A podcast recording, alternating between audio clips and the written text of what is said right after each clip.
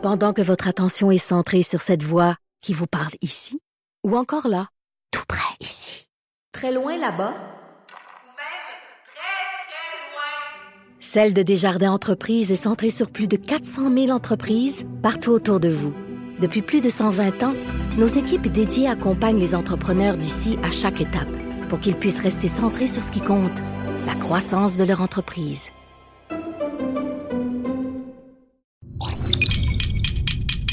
Cube Radio. Cube Radio. Acteur majeur de la scène politique au Québec. Il analyse la politique et sépare les faits des rumeurs. Trudeau le midi. Bon midi, aujourd'hui on est jeudi le 9 mai 2019. Mon nom est Jonathan Trudeau, bienvenue à Cube Radio dans Trudeau le midi, j'espère que vous allez bien. C'est euh, un dîner un peu, euh, un peu triste assurément. Euh, Est-ce qu'on boucle la boucle? D'une certaine façon, oui, mais en même temps, on veut pas euh, que ça tombe, ça tombe dans l'oubli à partir de maintenant. Mais euh, il y a une heure à peine, étaient euh, célébrées les funérailles de la jeune fille martyre de Granby. Euh, la jeune fille qui a été euh, exposée au complexe funéraire Le Sieur à Granby au cours des dernières heures et là, euh, donc à 11 heures, en l'église Saint-Eugène de Granby, présidée par le prêtre Serge, Pelletier, euh, ont eu lieu ces, euh, ces funérailles. Parallèlement à ça, euh, on entend beaucoup de gens qui se sont exprimés sur des éléments modifiés dans notre système, des prises de conscience à opérer. Il y a le gouvernement qui met euh, sur, sur pied des, bon, des commissions d'enquête. On veut une enquête publique du coroner. Le premier ministre qui a également parlé d'une espèce de commission euh, parlementaire qui pourrait s'apparenter à celle euh, qu'on a connue dans le cadre de Mourir dans la dignité. Hein, Hélène David qui a dit ben, celle-ci, ça pourrait être grandir dans la dignité. Et donc, euh, il y a certains intervenants qui font connaître euh, leurs attentes, qui, euh, qui adressent euh, certaines demandes aux autorités. Et c'est le cas de l'Association des familles de personnes assassinées et disparues qui, au cours des dernières minutes, a tenu euh, un point de presse pour effectuer certaines demandes de suivi, mais également de modification. Et on va en parler avec Nancy Roy, qui est directrice générale de l'Association des familles de personnes assassinées ou disparues. Elle est en ligne. Bon midi, Madame Roy. Bon midi.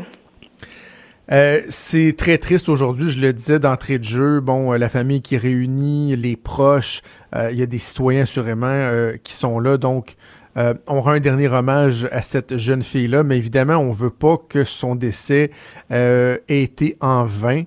Et tout en étant conscient bon, de la tristesse qui nous anime, il est pertinent de se tourner vers le gouvernement, de faire certaines demandes. C'est ce que vous avez fait ce matin.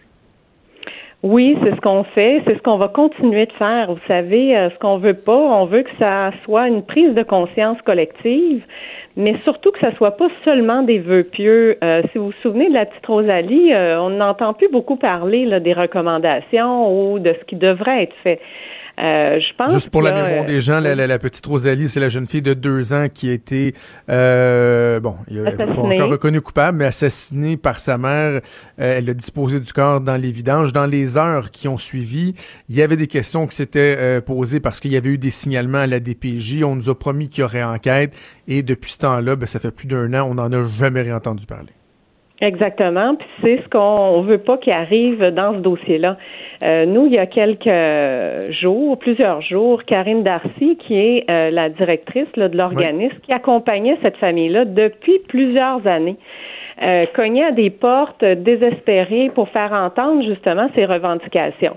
Alors, euh, nous qui accompagnons des centaines de personnes qui ont vu un proche euh, perdre un proche par assassinat ou disparition, on a euh, on a accepté euh, de lever la main, de dire ben écoutez, euh, je pense qu'il y a des demandes qu'il faut qu'ils soient claires. Je pense que les organismes doivent être entendus, les familles doivent être entendues, puis il y a des mesures qui doivent être prises et des promesses qui doivent être prises aujourd'hui en mémoire de cette petite fille-là. À quoi on pense, euh, Madame Roy? Je, pense que vous en avez quatre ou cinq de demandes. Commençons peut-être par la table de concertation. C'est ce que vous demandez? Oui, ben je pense qu'une table de concertation, c'est extrêmement important euh, de faire entendre les familles, de faire entendre les personnes qui ont des difficultés euh, dans le processus euh, de, la, de la protection de la jeunesse ou des, avec les tribunaux. Vous savez, l'accessibilité aux tribunaux est extrêmement pénible et difficile. Et on se dit, ben, si on fait entendre ces personnes-là, on fait une table pour ces personnes-là et les organismes qui les accompagnent depuis des années. Madame Darcy se bat euh, corps et âme pour essayer de sauver ces enfants-là. Euh, et malheureusement, euh, elle n'a pas réussi dans le cas de de cette petite fille-là mm. de Granby. Puis c'est extrêmement triste. Aujourd'hui, elle est venue euh, prononcer un mot euh, euh, durant les funérailles et c'était difficile pour elle. Mais ce qu'on demande surtout, c'est la création d'un bureau de l'Ombudsman jeunesse et famille. Ça, je dois vous avouer que quand j'ai vu que vous proposiez ça, je me suis dit, mon Dieu, il me semble que ça tombe, ça tombe sous le sens. quelle serait sa mission? Pour les gens qui sont moins familiers avec la notion d'un ombudsman Expliquez-nous euh, qu'est-ce qu'il pourrait faire sa mission, comment ça pourrait aider les choses? Ben, l'ombudsman, vous savez, on en a dans les centres hospitaliers. On en a même un pour les victimes au fédéral. Euh, mais un ombudsman, ça aide surtout à résoudre les plaintes euh, des, des, utilisateurs et qui respecte évidemment euh, toute la notion de confidentialité, mais qui aide les personnes à faire revendiquer leurs droits mm. de manière indépendante. Donc, si quelqu'un a de la difficulté avec la DPJ, il va cogner où aujourd'hui? Euh, fait ça serait comme une porte d'entrée pour essayer de faire respecter ses droits, puis que ça soit pas encore une tour d'ivoire où euh, il n'y a pas d'accès, où c'est c'est difficile, où on est jugé. Donc c'est un lieu qui est assez neutre où on, on peut euh, être appuyé et aidé pour régler des conflits. Mais ce que, ce que, ce que j'aime beaucoup là-dedans, Madame Roy, c'est qu'on se pose la question de, depuis quelque temps, qui représente les enfants? Qui défend les droits des enfants? Il n'y a pas de syndicat des, euh, des jeunes enfants euh, maltraités, euh, mal nourris ou, ou autres. Et donc, il n'y a pas personne qui, qui les représente. Là, le fait d'avoir un ombudsman, ben, il y aurait quelqu'un qui euh, s'assurait de, d'un suivi, de ne pas laisser les choses en plan, de rendre des gens redevables. Euh, il me semble que ça tombe vraiment sous le sens. Oui, puis l'imputabilité, vous savez, je pense qu'on a oublié ça euh, au Québec. Euh, les gens se rendent pas imputables, les gens se lancent la balle. Euh, je pense qu'aujourd'hui, ben c'est comme la démonstration qu'il faut tous regarder dans sa cour qu'est-ce qu'on fait, puis de travailler ensemble collectivement pour peut-être trouver des meilleures solutions pour défendre ces enfants-là qui sont les adultes de demain. Fait que s'ils sont poqués aujourd'hui, ben comment faire en sorte de faire des, des adultes équilibrés? Nous, on, accompagne des, des adultes euh, qui ont perdu un proche par assassinat, puis souvent, ben ils se battent collectivement avec nous pour faire changer ça. Il faut protéger nos victimes, qu'elles soient des enfants ou des, des, des femmes aussi. Euh, il faut changer ces lois-là. Il faut donner plus de mordant à nos lois. C'est peut-être délicat comme question parce qu'évidemment, je veux pas tomber dans l'aspect, dans, l'aspect, euh, œil pour œil, dent pour dent ou la satisfaction de la vengeance, mais le principe d'imputabilité euh, pour les personnes que, que vous représentez, les familles de personnes assassinées ou disparues, est-ce que ça, ça peut venir jouer un rôle, ça, dans, dans l'acceptation, dans le processus de deuil, ou que, tu sais, à l'inverse, ce soit un frein à l'acceptation de dire, ben, je veux accepter ce qui s'est passé, mais en même temps, il y a cette frustration-là constante de voir que lorsqu'il y a eu des, des, euh, des lacunes, euh, qu'il y a des gens qui ont, qui ont pas agi comme ils devaient le faire, ben, de voir qu'il y a rien qui se passe, qu'il y a personne qui est redevable, qui est imputable, que c'est un frein euh, à, à la capacité des gens d'aller de l'avant, d'accepter? Ah, c'est sûr qu'il faut. Euh, mon monde ont toujours besoin, ces familles-là ont toujours besoin d'un sentiment que justice a été rendue. Est-ce que c'est par l'imputabilité? Est-ce que c'est par un changement de loi? Est-ce que c'est par une sentence? Euh, qui est juste. Euh, il n'y aura jamais une sentence qui est assez euh, sévère pour eux, hein, parce que ça rendra jamais la personne qu'on a perdue. Mais si justice a été rendue, que ça soit par un changement de loi ou que ça soit par un renforcement des programmes ou l'accessibilité à la justice ou à une plus grande plus grand, un plus grand accès aux programmes d'aide, ben ça aussi, c'est, ça, ça fait partie du processus de guérison. Ben, justement, l'encadrement des familles, comment euh, comment comment vous l'évaluez au Québec? Est-ce qu'on est-ce qu'on est des, des, premiers de classe là-dedans ou on a tendance à les laisser à eux-mêmes les familles de personnes assassinées, de personnes disparues? Ben écoutez, euh, il y a des pas dans la bonne direction qui sont faits, mais je pense que l'indemnisation de ces familles-là, le soutien financier, le soutien psychologique surtout, est assez défaillant. Fait que donc, je pense qu'il y a des grands pas à faire. Parce on pense, que à, on pense à l'IVAC, Madame Roy. Hein? Euh, L'IVAC, Oui. il me semble, ça a toujours l'air, tout a l'air très compliqué avec l'IVAC, entre autres, la reconnaissance des personnes proches comme étant des victimes d'actes criminels. Mon Dieu, que ça a l'air difficile. Ben, ils sont pas reconnus comme des victimes, ils sont des proches. Donc, ils n'ont pas les mêmes droits. Euh, ça, c'est des batailles qu'on mène au quotidien pour les faire reconnaître comme victimes. Euh, vous savez, euh, c'est les proches euh, de la petite fille de Granby euh, auront pas droit à tous les services euh, auxquels ils auraient ils devraient avoir droit. Euh, il faut investir euh, en aide psychologique, en soins psychologiques, parce que c'est des deuils traumatiques que ces personnes-là ont. Puis si on veut qu'ils réintègrent la société, puis qu'ils soient, euh, qu'ils soient euh, mieux, euh, ben, je pense qu'il faut leur donner ces soins-là, il faut leur donner cette aide-là qui arrive pas toujours, qui est pas au rendez-vous, parce que là on voit là tout le monde c'est c'est euh, est solidaire, tout le monde est, est concerné par ce drame-là, mais il y en a beaucoup d'autres euh, tous les jours qui se passent. Et je pense qu'il faut agir, il faut faire cette table de concertation-là, il faut rendre public les rapports aussi, il faut que les gens soient concernés par ce qui se passe, il faut que la Commission des droits de la personne rende public ces documents. Euh, les gens doivent savoir, il ne faut pas que ça reste à un niveau euh, euh, des fonctionnaires euh, seulement, il faut que Ah ouais, ça soit ça, et- que la DPJ là, vienne se cacher devant le sacro-saint principe de respect de, de, de la confidentialité. Oui, ça, on comprend. Euh, même si des fois, ça nous dérange un peu. Tu sais, dans le cas de la, la- la petite fille, il me semble qu'on aurait aimé ça être capable de, de mettre un visage, de pouvoir la, la nommer, de Ben, lui rendre ça rendre hommage. plus... eh, de lui rendre hommage, de rendre ça euh, plus humain. Donc, mais on comprend qu'il y a une certaine base, qu'on doit faire attention mais que ça fasse pas en sorte qu'on vienne euh, cacher l'information public, qu'on vienne éviter de rendre public euh, des rapports, des conclusions de rapports, euh, parce qu'à un moment donné, il faut, il faut que la population soit informée. Si on veut, à tout le moins, nous, être en mesure d'exiger des suivis, de mettre de la pression, ben, il faut qu'on soit conscient de ce qui se passe, conscient des conclusions qui seront apportées. Oui, exactement. Puis j'ai pas le goût, moi, l'année prochaine, d'être encore à la radio, d'être encore en point de presse pour annoncer le décès d'un autre enfant. Fait que là, il y a eu Rosalie, il y a la petite fille de Granby. Donc, est-ce qu'on peut, euh, est-ce qu'on peut se promettre euh, collectivement, puis est-ce que la ministre euh, Lebel peut euh, nous promettre que la création d'un bureau d'ombudsman, puis le, le la, la la, la participation de tous les acteurs qui sont concernés aujourd'hui euh, dans des euh, commissions parlementaires ou même euh, des créations de tables de concertation? En terminant, Mme Roy, la multiplication des, euh, des initiatives, le bon, vous vous demandez une table de concertation, il y a enquête au CIUS, enquête à la DPJ, on parle d'une commission parlementaire, on parle d'une enquête publique du coroner. Est-ce que ça vous inquiète, la multiplication des initiatives? Est-ce qu'il n'y a pas euh, un risque à un moment donné qu'on vienne noyer le poisson ou que que- qu'il n'y ait pas de mise en commun tout ça qui soit fait? Ben, c'est justement pourquoi nous, on demande cette table de concertation-là.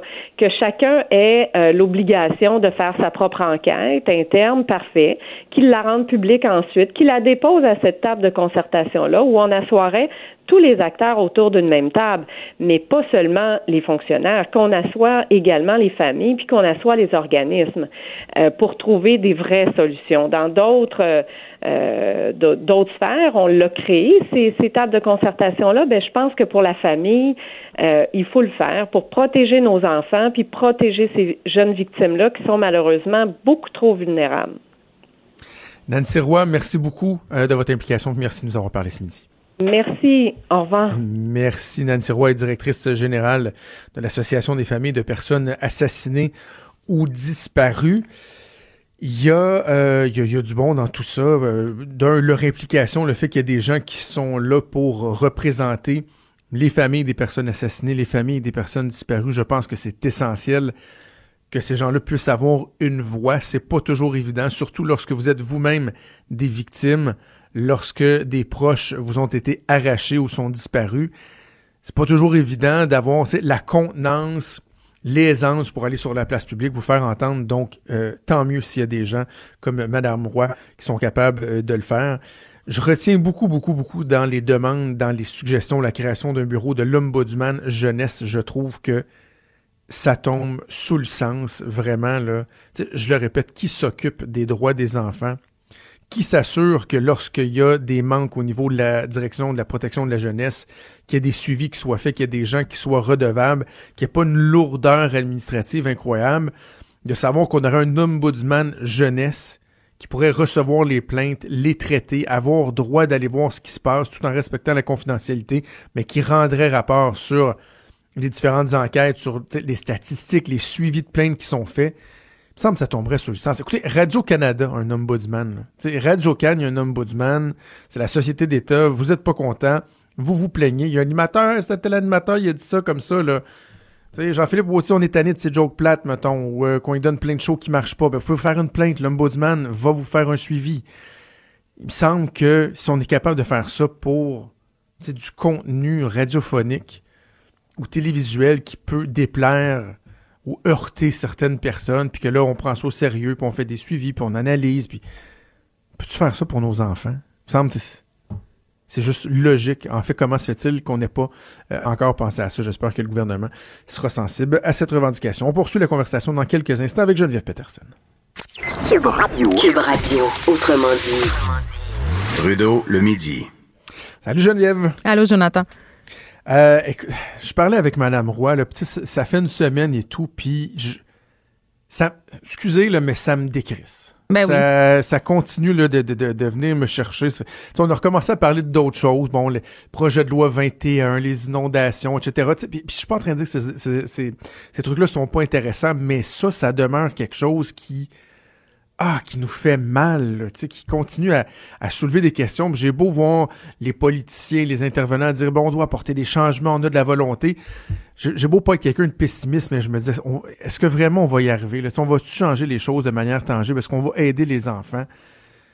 Je sais pas, j'ai des craintes. Ben, j'ai envie de te dire que c'est les funérailles de cette petite fille-là, évidemment. Aujourd'hui, on en a parlé. Euh, cette petite fille-là qui a perdu la vie dans des circonstances absolument affreuses, c'est le symbole de notre échec en tant que collectivité. sais. C'est la représentation euh, de notre échec aussi par rapport aux soins, à l'importance des enfants dans la société québécoise. On n'est pas une société qui euh, place les enfants en première ligne. Malheureusement, il y a plusieurs décisions qui sont prises au niveau euh, des gouvernements qui sont malheureusement euh, la preuve de ça. Tu sais, on a des choses moins graves comme des coupes en éducation majeures.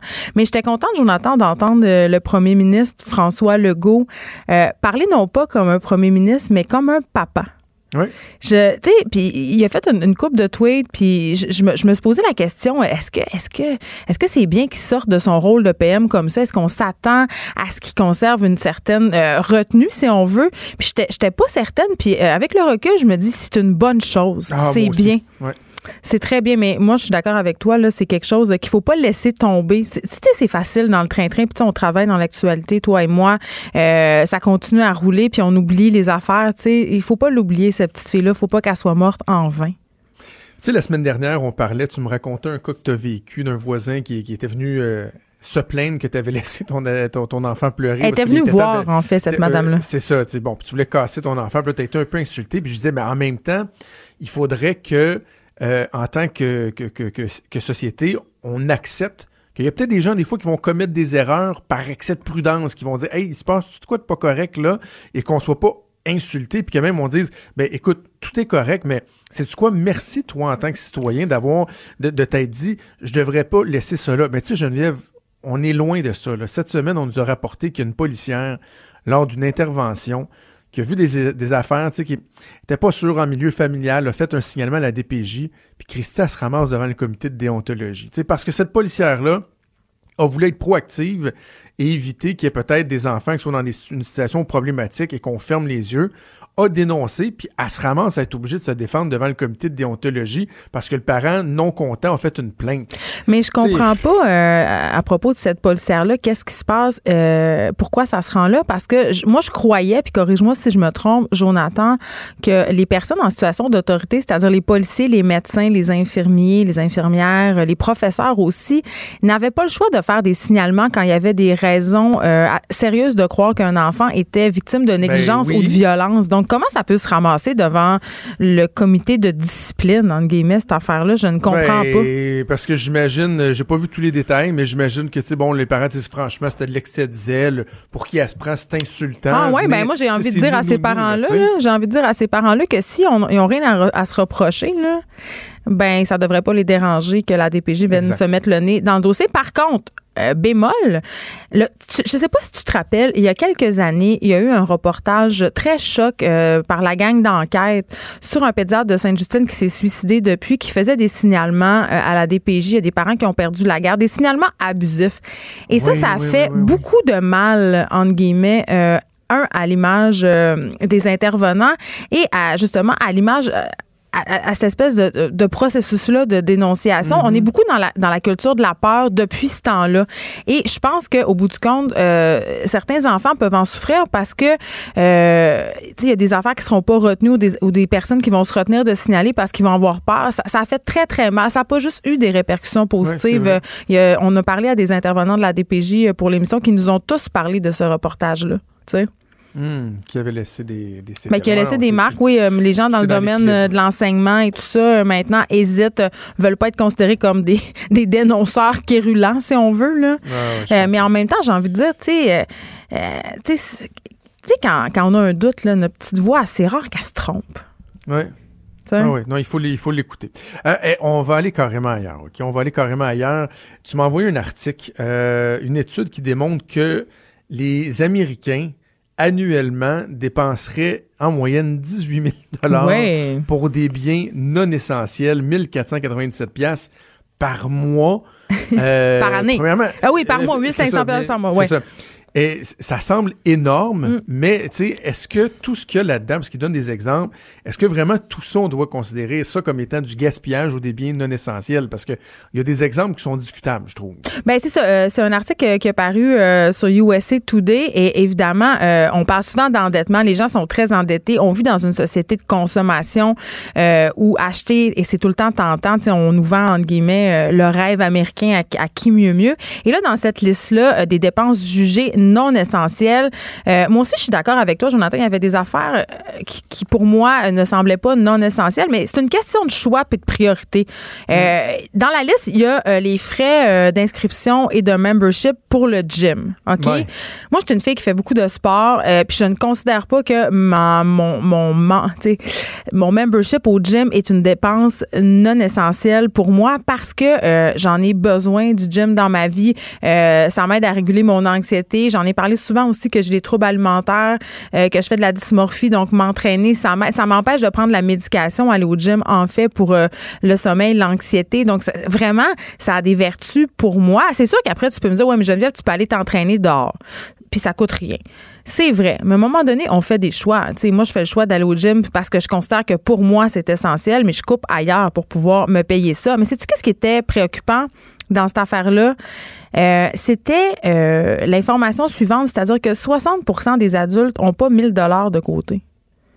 Ça veut Ouais, dire non, que si t'arrives de quoi, n'importe quoi, là, tu sais, on jase, là. Ton chauffe-eau pète, ton char pète, ou tu sais, t'es, t'es pogné quelque part, faut que tu te payes une chambre d'hôtel, ben ça se pourra pas. Tu sais?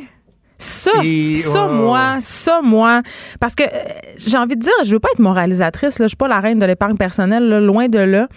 Sauf que, euh, tu sais, j'ai envie de dire, si t'as si t'as pas les moyens, tu sais, il faut que tu te dises euh, avant de dépenser, mes, mes billes sont-tu payées? J'ai-tu de l'assurance vie? Euh, J'ai-tu de l'argent de côté s'il arrive un pépin? J'ai-tu de l'argent de côté pour ma retraite? Tu c'est plat de penser à ça, mais si tu as de l'argent pour tout faire ça, après ça, tu peux dépenser ce que tu veux. Moi, j'en ai pas de problème, là.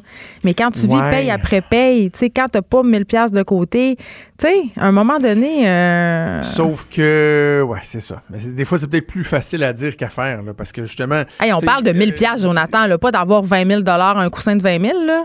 On, non, on mais- se parle. ouais, mais Geneviève, il y en a là qu'une fois les, les activités des enfants payées. Ah, mais ça, je qualifie ça euh, de- les d'essentiel. Les ça. Non, mais une fois que tout ça est payé à la fin du mois, là, il y, en- a plus d'argent. Ah, mais on pas- est d'accord. Parce que, euh, dans le fond, la question qu'on peut se poser, parce que c'est toute l'importance du crédit là-dedans. Ben, moi, c'est par exemple, je, je- je- je suis chanceux, toi aussi, on a d'excellents revenus. Mais, euh, tu sais, de l'argent dormant, là, tu sais, qui dort dans un compte de banque, j'en ai pas. Tu sais, je suis un travailleur autonome, j'ai des dépenses. Fait que c'est la marge de crédit que j'essaie de garder euh, idéalement proche de zéro, mais ça fluctue selon les moments de l'année, là, tu sais, avec les acomptes provisionnels et tout. Ouais. Mais au moins, je sais que si j'ai euh, j'ai un pépin, ben je, je vais m'assurer de toujours avoir de la place pour dépenser. Mais est-ce que, par exemple, je veux garder de l'argent sur une marge de crédit ou une carte de crédit, mais me dire, ah, dans un autre compte, j'ai mon 1000 pièces qui dort, je suis correct. Ben, je trouve que c'est pas logique, là, tu. Puis il y a bien des gens qui n'ont pas le choix de vivre avec le crédit. Donc, si t'as pas le choix de vivre avec le crédit, comment veux-tu, parallèlement, te garder un petit 1000 pièces on the side? Oui, ben là, mettre de l'argent, c'est un luxe euh, de côté, là, évidemment. Puis euh, épargner aussi, c'est facile à dire quand tu as de l'argent. Euh, par contre, tu tu dis, euh, il y a des gens qu'à la fin du mois, ils arrivent flush quand ils ont payé les activités des enfants et tout ça, c'est vrai. Tu je veux dire, sauf que il y a des gens qui vont, euh, ce que ça nous apprenait, l'artiste, c'est qu'il y a des gens qui vont négliger leurs obligations financières, c'est-à-dire, euh, justement, payer des activités aux enfants, payer leur compte à temps Ah, pour se payer des choses non essentielles comme des restaurants, des cafés, des vêtements, le magasinage en ligne, tu sais. On a vraiment... Là, là, on a un problème. Ben oui, Là, puis ouais, ouais. puis j'ai envie de te dire, tu sais, là, tu as abordé la question du crédit. Tu sais, le crédit, c'est là en cas de besoin. Sauf que la plupart des gens, et je plaide coupable, euh, se servent du crédit comme une extension de leur argent personnel. Tu sais, puis c'est très, très jeune qu'on commence à faire ça. On nous donne une carte de crédit, puis on commence à s'acheter des affaires, alors que la carte de crédit, ça devrait être utilisé seulement en dernier recours. Ou si on est assuré de pouvoir rembourser le solde à la fin du mois, ce qui n'est pas le cas de la plupart des gens. Là. Souvent, les, les personnes, ils- ils- je vais parler un très bon français, ils vont pas clairer le solde, le solde de leur Ben carte de crédit à chaque mois. Puis on, on vit à crédit, on, on vit dans une espèce de bulle sais, dans une réalité financière, en fait, qui, est- qui, est- qui est faussée, si on veut. Puis, tu sais, là, je, je- je m'écoute parler, puis je me dis, mon Dieu, Geneviève, tu fais tellement d'affaires. J'ai tellement fait de conneries avec mon argent, là. tellement, là. Ah oui. Ah Ah oui. moi, je fais, non, je fais pas trop de dépenses futiles. moi. Ben moi oui, tu sais, puis on parlait, euh, tu sais, on dans cette affaire-là, il y avait beaucoup de choses liées euh, aux, aux femmes, malheureusement. là, les dépenses, euh, les- c'est qui qui magasine le plus en ligne? Euh, c'est- Ben, c'est les femmes. On s'achète des vêtements, euh, le maquillage, toutes sortes d'affaires. Fait que ça coûte cher être une fille, Jonathan. J'ai envie de te dire ça. Mais, OK, mais attends, je t'amène ça euh, ailleurs. Parce que tu disais, là où je, où je trouve que ça devient très préoccupant, c'est lorsqu'il y a des gens qui vont couper sur euh, l'essentiel, sur euh, l'épicerie, sur les vêtements, tout ça, évidemment, pour leurs enfants, euh, pour des biens de luxe. Je l'amène carrément ailleurs, là, les gens qui vivent plus dans la pauvreté et qui, par exemple, vont utiliser leur argent euh, pour s'acheter des cigarettes, pour s'acheter de la bière, de l'alcool et tout ça Hey, Jonathan, et tu qui vont pas. aller couper sur leurs biens, leurs enfants. Je te pose une question super euh, drastique. là. Par exemple, avec l'aide sociale, ça a déjà, ça revient de, de, de, de, de, de, de- de temps à autre dans, dans la discussion euh, publique. Tu sais, par exemple, de dire, ben, on, on donne de l'argent pour l'aide sociale, un minimum, mais tu t'assures que ça va aller. Tu sais, c'est-tu des coupons? Je sais pas, mais Eh, tu t'assures ben que là- ça sert pour les bonnes affaires. là. Tu m'ouvres la porte, c'est ça? J'allais dire, je me ferai pas d'amis euh, après-midi, là, mais moi, j'ai toujours dit. euh, puis à chaque fois que je dis ça, les, les gens me disent tout le temps, hey, parle pas de ça publiquement, là, tu vas te faire ramasser. Mais moi, j'ai toujours dit que euh, sur un chèque d'aide sociale, il devrait en avoir une partie en coupon alimentaire. Ben, Puis je vais aller plus vois, loin que ça. On pense pareil. je vais aller plus. hey, c'est inquiétant, on pense pareil.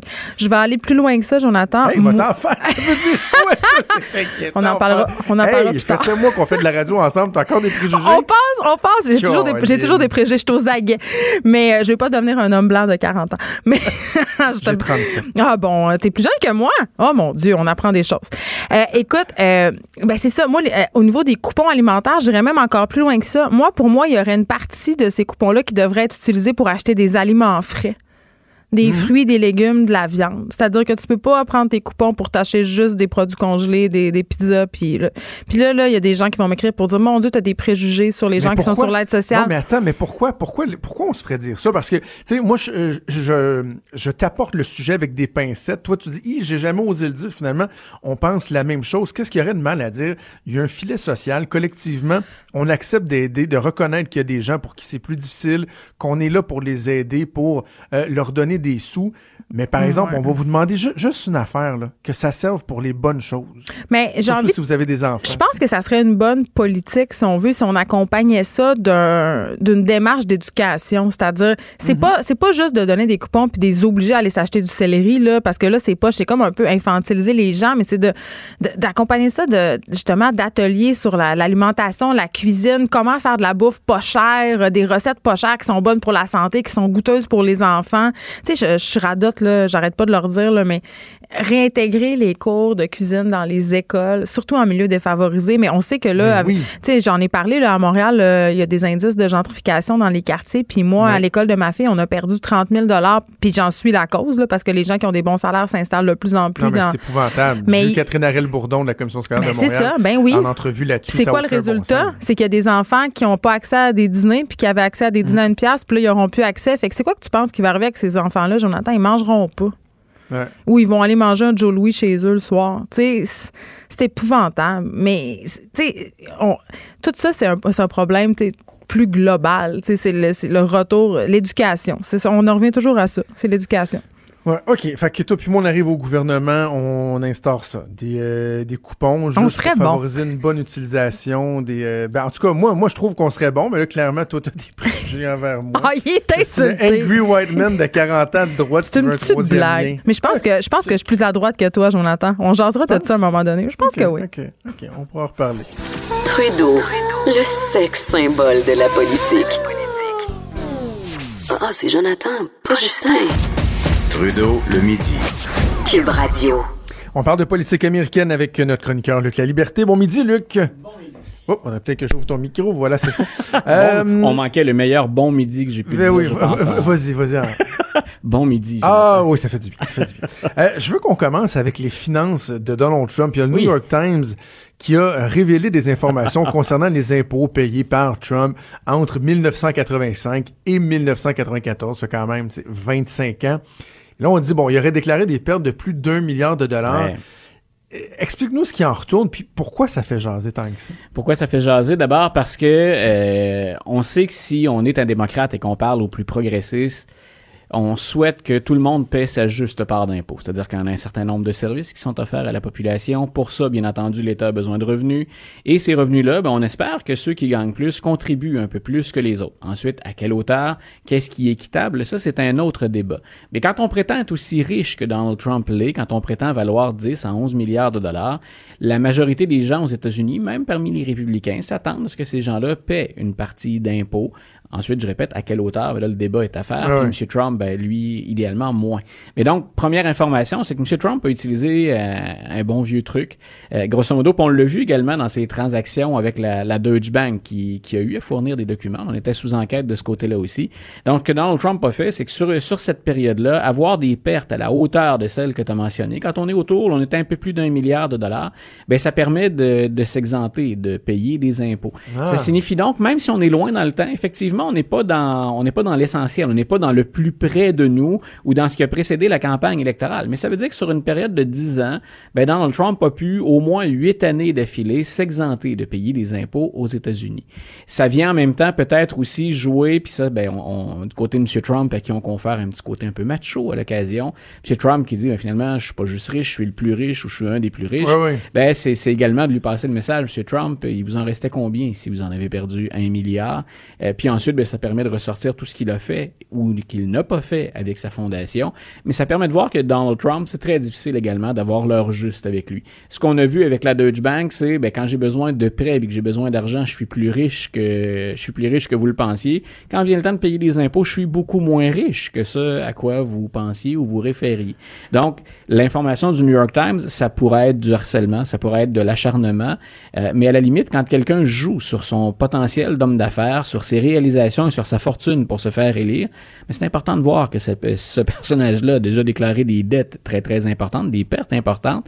Puis en même temps, ben, que le président des États-Unis a tout fait historiquement pour ne pas payer d'impôts. Parce que dans le fond, il y a- deux angles, même, Oui. ben, même ouais, euh, deux- ouais, disons deux angles peuvent être exploités. Il y a euh, le mensonge autour de l'ampleur du succès, de l'ampleur de, la, de la fortune personnelle. Le gars qui dit, je, suis le meilleur homme d'affaires euh, euh, de l'histoire. Et là, on se rend compte, ouais, finalement, les gains sont peut-être pas si importants. Ou sinon, si c'est pas ça, c'est dire, ben, est-ce qu'il y a eu du fling-flang pour justement s'assurer de payer moins d'impôts? Est-ce que, au-delà des pertes déclarées, est-ce qu'il y a des indices qui pourraient, sais, qui tendent à démontrer que, bon, il aurait pu avoir, un déplacement des sommes ou du, du, Voilà. du fignolage de rapports pour en arriver là? Ou, tu sais, y a-tu des soupçons? C'est, c'est qu'en fait, ben moi, ce que j'attendais, si, si on est pour jouer dans les rapports d'impôts de Donald Trump, Ouais. moi, ce qui m'intéressait le plus en termes de fondement du fonctionnement politique américain puis des différentes enquêtes qu'on a eues, c'est y a-t-il dans ses relations avec ses partenaires d'affaires à l'étranger quelque chose qui est en lien avec ben, la possible collusion? M. Mueller a dit, je peux pas attacher des fils, mais ils se sont parlé à plusieurs reprises et ils se sont aidés mutuellement. Il manque pas grand-chose pour qu'on parle de collusion. Donc, M. Mueller n'a pas, pas franchi ce, ce pas-là. Mais donc, moi, je m'attendais à ce que ce soit ce genre d'informations qu'on allait privilégier. Mais de l'autre côté, M. Trump a répondu, vous savez, un milliard de dollars, là, à l'époque où j'ai perdu ça, il y a plein de gens qui ont fonctionné comme ça pour se dégager un peu, hein, pour se garder une marge de manœuvre, pour s'éviter de payer des impôts. À la limite, on peut, comme homme d'affaires, dire, ben, je veux pas en payer trop d'impôts, moi non plus, et j'ai déjà utilisé ce genre de stratagème, qui en passant est pas illégal. Donc, ça, c'est déjà un premier pas. L'autre chose, c'est, est-ce que c'est pour un politicien américain ou pour un président de dire je suis quelqu'un qui a bien réussi en affaires, qui a accumulé beaucoup de sous et je ne contribue, mais alors pas du tout finalement à euh, nourrir ou à financer ben, Ben les, les soins de santé éventuels, etc. Donc on a vu ici, on a eu à notre échelle, on a demandé, on a déjà demandé à M. Couillard, il avait fait quoi avec l'argent quand il travaillait Ouais. en Arabie Saoudite, par exemple? Puis il y avait rien d'illégal dans ce qu'avait fait le premier ministre, mais il y avait une symbolique qu'on a tenté de récupérer. Donc pour M. Trump, on imagine avec la fortune de M. Trump, quand on l'assoit à côté d'un Warren Buffett, par exemple, qui lui dit c'est pas normal que je paie pas plus d'impôts que ça, que dans certaines, années, j'en ai payé moins que ma secrétaire. Il y a de l'argent à aller chercher. Donc on est aux antipodes. Mais il y a une, une question qui est symbolique, qui est très importante là-dedans. Est-ce que le président des États-Unis doit payer des impôts comme les autres, même si c'est un homme d'affaires richissime, selon ses propres dires? Donc, le débat est surtout là actuellement. OK. Pendant ce temps-là, ben, Donald Trump continue de, de, de se chicaner avec le, le Congrès. Ouais. Il y a, euh, entre autres, William Barr, le procureur général, qui est accusé d'outrage à la Chambre. Il y a le. Sénat qui demande à Don Jr., le fils de Donald Trump, de comparaître. Donc, avec les institutions, ça continue d'accrocher là aussi. C'est, littéralement un bras de fer. Puis je le, je le confiais un peu plus tôt cette semaine à, à Benoît dans nos interventions du matin, mais c'est ce qui, depuis l'arrivée de Donald Trump en politique, me fascine.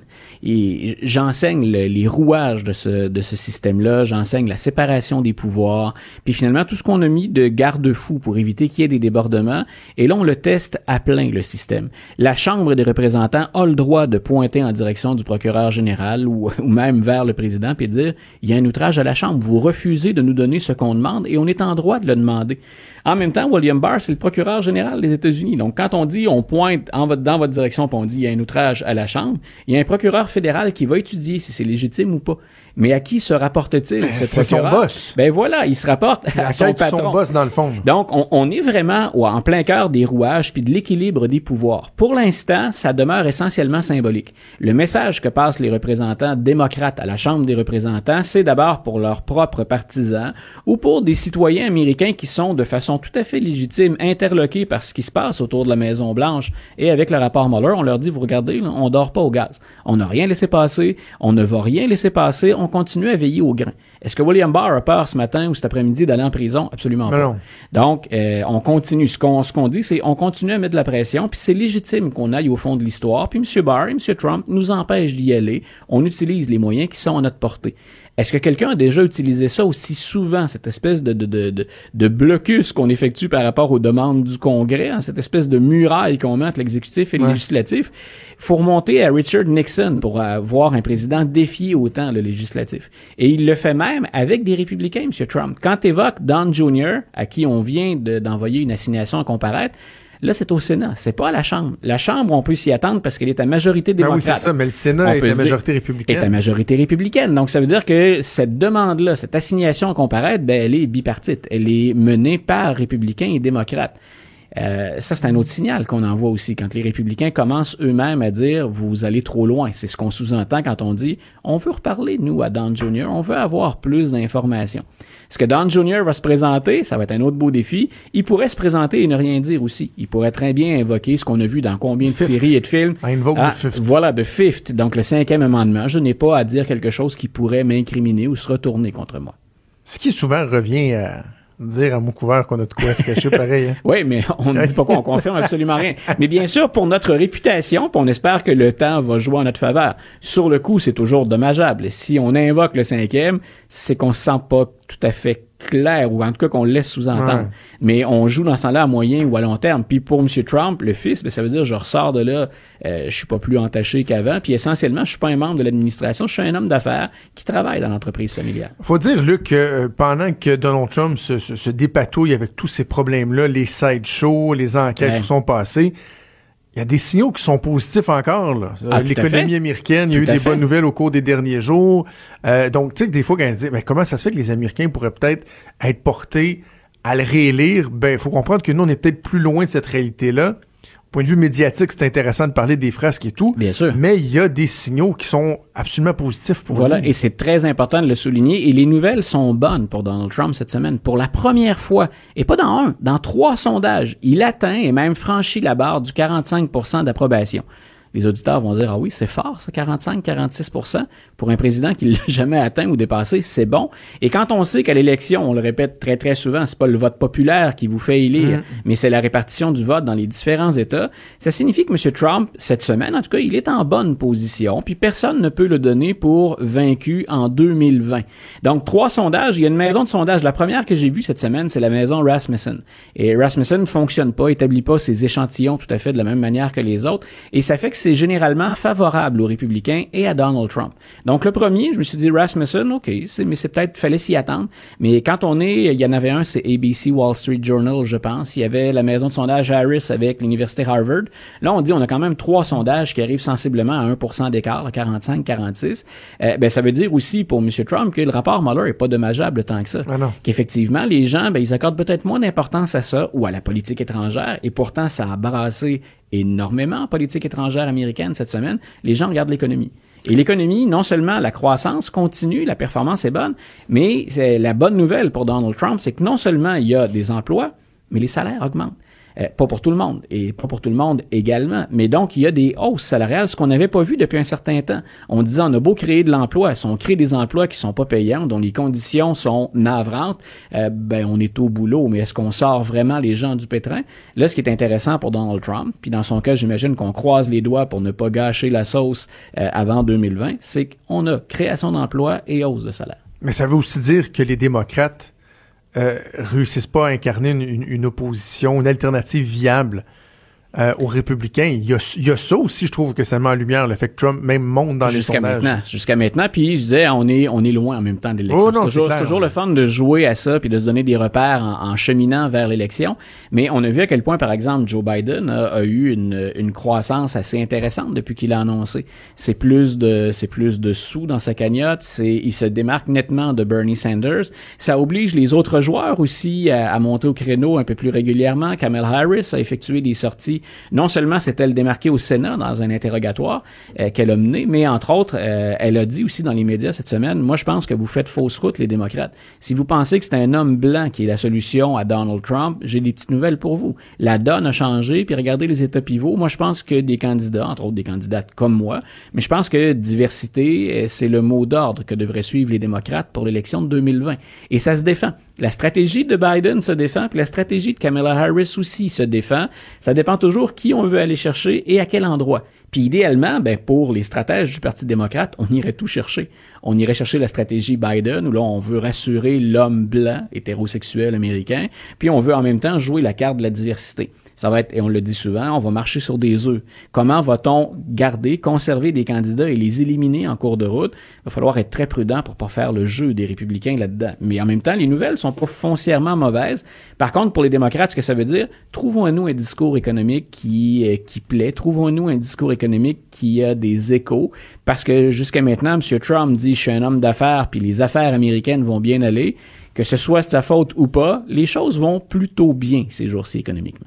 Luc, toujours un plaisir de te parler. On, te, te parle, on se reparle jeudi prochain et on t'écoute demain matin avec Benoît Dutrisac. Une bonne fin de journée. Merci, c'est Luc La Liberté, notre chroniqueur politique. Et si vous voulez nous écrire, réagir, studio à commercial cube.radio pour le courriel ou encore par messagerie texte 187 cube radio 1877 827 2346. À gauche, à droite, au milieu. Tout le monde est le bienvenu. Jusqu'à 13, vous écoutez Trudeau le midi. Cube Radio. Je vais vous parler de, de c'est une nouvelle qui est anecdotique, mais qui en même temps, je trouve, en dit long, des fois sur certains travers de, de, notre société. C'est pas, pas une grande critique sociale que je vais faire, mais il y a des lois qui sont votées, des règlements qui sont édictés. Et des fois, bon, on se dit, OK, il y a le, cadre de, cadre de la loi et il y a l'application de la loi. Et on aimerait ça, des fois, que les gens qui sont responsables d'appliquer la loi soient capables de faire preuve de gros bon sens. Dans certains cas, on leur donne carrément pas cette latitude-là. Et c'est un peu ridicule sais, où là, je m'éloigne un peu, mais tu parlons par exemple d'un professeur qui fait preuve d'initiative, qui veut enseigner de telle façon à ses élèves ou de déroger un peu du programme, mais qui pense que ça va aider en raison, je sais pas moi, la dynamique de sa classe ou quoi que ce soit, on va dire non, non, ici au Québec, ça marche que t'as ça, c'est en place, tu le suis, voici ta marche à suivre. C'est la même chose aussi dans certains règlements des fois. Euh, règlements de, je veux dire, de cours, là, criminels, des, trucs qui peuvent, vous, qui amener des amendes. Un employé qui est payé pour faire quelque chose, qui doit mettre en application le, le, le, règlement, la loi. Et des fois, c'est peut-être parce que les gens sont complètement bornés ou zélés ou qui sont carrément conditionnés à ne pas être capables d'utiliser leur gros bon sens pour déroger un peu, comprendre qu'il y a des circonstances. Et la raison pour laquelle je vous parle de ça, c'est qu'il y, a une nouvelle qui a été sortie hier par euh, les gens de Cogeco Nouvelles. On donne toujours le crédit, Jonathan Bernard de Cogeco Nouvelles. Vous savez, la loi sur l'utilisation du cellulaire au volant euh, a été resserrée au cours des dernières années. On est très, très strict. Le montant des amendes a augmenté beaucoup, beaucoup depuis quoi? Un an, un an, peut-être deux, je pense, à peu près un an. Euh, c'était sous l'ancien gouvernement. Euh, donc, les amendes, le nombre de points d'inaptitude, c'est vraiment rendu très sévère. Plusieurs centaines de dollars, c'est cinq points d'inaptitude si vous vous faites pogner. C'est correct. C'est correct. Moi, je, dois avouer que des fois, je, des fois, je dois faire attention. Quand je suis à des lumières, par exemple, quand je suis complètement arrêté à une lumière, je vais avoir des fois eh, tendance à juste acheter un petit coup d'œil, j'ai-tu manqué de quoi de gros? Mais en conduisant alors qu'il fut une époque euh, où euh, à l'époque des BlackBerry là, où moi j'étais en politique puis on avait des BlackBerry, j'avais mon doigté là puis tu sais je faisais beaucoup de Québec Montréal, j'avais deux mains sur le volant avec le BlackBerry en haut puis tac tac tac tac tac tac tac je pouvais répondre à peu près à 25 messages en roulant. Ça, je fais plus ça. Je fais plus ça vraiment. Je, me suis sensibilisé à l'importance, au danger que ça pouvait représenter. C'était pas la même chose avant. On n'était pas conscient de ça. Il n'y avait pas de statistiques, etc. Donc, on a resserré les lois. Mais là, vous avez une dame qui s'en va au Tim Horton, elle est à val Elle est au service à l'auto. Puis, tu sais, c'est les services à l'auto où tu as deux voies pour accélérer le service. Tu en alternance. Là, il y en a un à gauche, l'autre à droite. Vous commandez. Puis bon, après ça, vous vous suivez à la queue pour aller payer puis chercher votre commande. La madame, elle commande son café. Et là, entre la petite borne où elle commande son café et la fenêtre, comme on nous demande, souvent même c'est écrit, merci de préparer votre argent pour essayer que le processus soit fluide. Elle, comme c'est le cas avec bien des gens, paye avec PayPass, avec son application de carte de crédit sur son téléphone. qui est rendu une façon courante de payer. Fait pendant qu'elle roule, j'imagine, un gros 1 km heure écart, sort son téléphone puis ouvre son application de carte de crédit pour être capable de payer Et là, en parallèle, il y a un char de police. Tu sais, elle, vient, elle, vient de payer, là, elle, vient de commander, elle sort son téléphone. Puis la voiture, le, policier, il dit euh, Attendez-nous, euh, après avoir payé, là, pris votre café, attendez-nous, on a affaire à vous. Le policier va voir la madame, puis il dit Vous aviez votre cellulaire en main, au volant. Ils ont donné une étiquette de 486 piastres, puis 5 points de démérite. 5 points d'inaptitude. La madame a dit au policier, ben voyons, regardez, je vais vous le montrer, mon application est ouverte, c'était pour payer. Le policier, il a dit, t'as rien qu'à contester. Euh, t'es pas, t'es pas d'accord, t'as rien qu'à contester. Mais c'est donc bien moron. Donc, je, le dis, il y a des fois qu'on donne pas assez de latitude pour euh, être flexible dans l'application des lois. Mais il y a d'autres fois où on a affaire à des gens qui sont juste morons. Est-ce qu'ils sont morons parce que justement, on leur dit tellement qu'ils doivent appliquer la loi telle qu'elle puis pas sortir du cadre? Voyons, tu as une madame qui est au service au volant, qui sort son sel pour payer avec sa carte de crédit. Tu t'en vas donner une étiquette de 486 pièces, quasiment 500 pièces, 5 points d'inaptitude. Elle va devoir payer pour ravoir ces points d'inaptitude-là au bout de quoi, c'est un an ou deux ans, quand ils, vont, ils vont lui redonner, faut que tu payes une pénalité si on veut pour les ravoir. Là, il va contester. Je comprends bien qu'elle va contester. Là, c'est pas 150 pièces, c'est 500 pièces. Elle va contester, va aller devant la cour. Là, il va avoir un juge. Il va avoir, tu sais, du, personnel. Je sais pas s'il y a des avocats dans des contestations de tickets, mais peu importe, là. Il y a un processus qui va être en place, qui coûte cher de l'heure, qui coûte cher au système. Et là, finalement, si la, cour dit oh, non, non, non, non, vous étiez vraiment en infraction, elle va payer ça plus une pénalité. Sinon, on va la rembourser, les frais d'administration. Parce qu'il y a un policier qui a pas été assez brillant pour utiliser sa jugeote puis de se dire Ouais, je comprends, mais la madame n'est pas en train. euh, tu sais, elle est pas à 120 en train de checker son Facebook. Elle n'est pas en train de tourner un coin de rue ou d'embarquer sur une autoroute en faisant un statut Twitter. On n'est pas là, là. Pas en train de prendre un courriel ou de parler au téléphone. Ouais, on sort pour payer entre, entre la borne et la fenêtre du guichet. Come on! C'est assez niaiseux petit peu de bon sens. Il me semble que ça ferait, ça ferait un peu de bien. Je, vais terminer en vous parlant du tramway de Québec. Euh, et comme je le fais souvent en parlant de ce dossier-là, c'est pas que c'est un dossier local.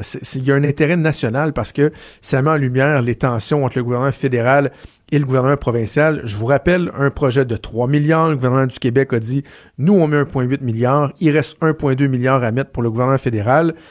Il y a un 400 millions qui est identifié dans un programme de transport en commun. Et là, le 800 millions manquant, on s'entend pas sur où on va le prendre, dans quel programme.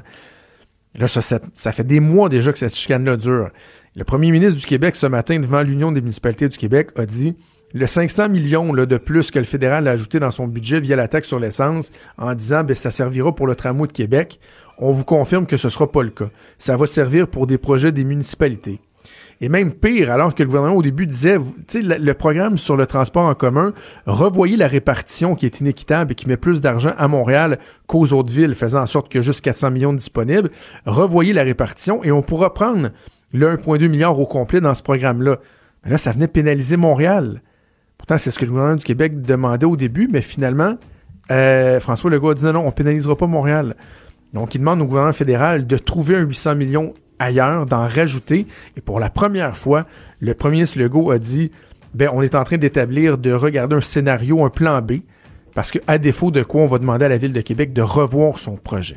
Imaginez, si vous amputez un projet de 3 milliards de 800 millions, en termes d'amplitude du projet, le tracé, etc., il va y avoir des changements majeurs, majeurs, et la pression qui va être sur le gouvernement fédéral, alors qu'on est en campagne électorale, c'est comme si on était commencé, mais qu'il y aura une élection euh, dans quelques mois à peine. Donc, un élément nouveau dans ce dossier-là qui démontre vraiment, vraiment que rien n'est au beau fixe entre le gouvernement fédéral et le gouvernement provincial.